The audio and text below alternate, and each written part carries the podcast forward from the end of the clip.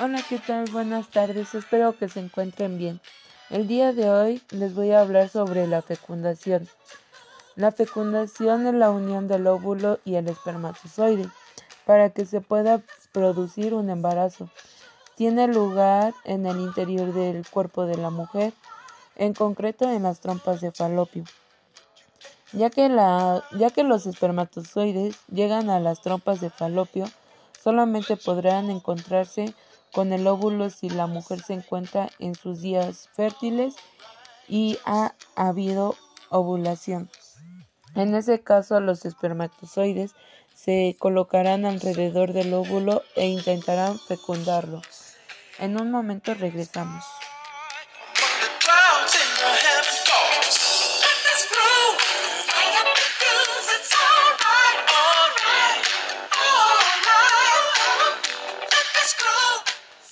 Ahora hablaremos sobre las etapas de la fecundación natural. La primera es la penetración de la corona radiada. En esa, el proceso de fecundación se inicia con la penetración de los espermatozoides a través de la capa de células que rodea el óvulo. La segunda es la penetración de la zona pelúcida. Se necesita más de un espermatozoide para lograr degradar la zona pelúcida aunque finalmente solo uno de ellos podrá encontrar en el óvulo. La tercera es la fusión de membranas. Cuando el espermatozoide entra en, contacto con la membrana plasmática del óvulo, se desencadenan tres procesos distintos en el gameto femenino. La primera es cono de fecundación, la segunda es despolarización y la tercera es liberación de glándulos corticales. Y por último es la fusión de núcleos y formación del cigoto. El óvulo se activa para terminar la meiosis, proceso que permite la reducción del número de cromosomas.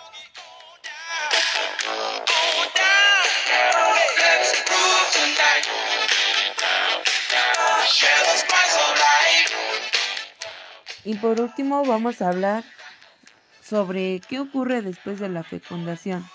El óvulo fecundado constituye una nueva célula denominada cigoto que empieza a descender por la trompa de falopio hacia el útero. Durante ese trayecto, el cigoto se divide para dar lugar al embrio de dos células. El término cigoto solamente se utiliza para determinar Definir, perdón, el primer estudio embrionario de una única célula.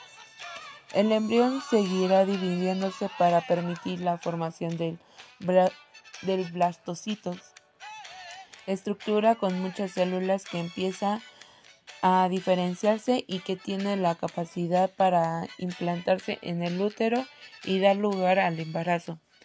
Pues esto es lo que hablamos el día de hoy de la fecundación.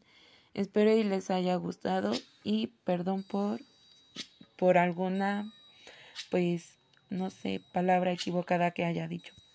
Hasta luego, nos vemos en el siguiente podcast.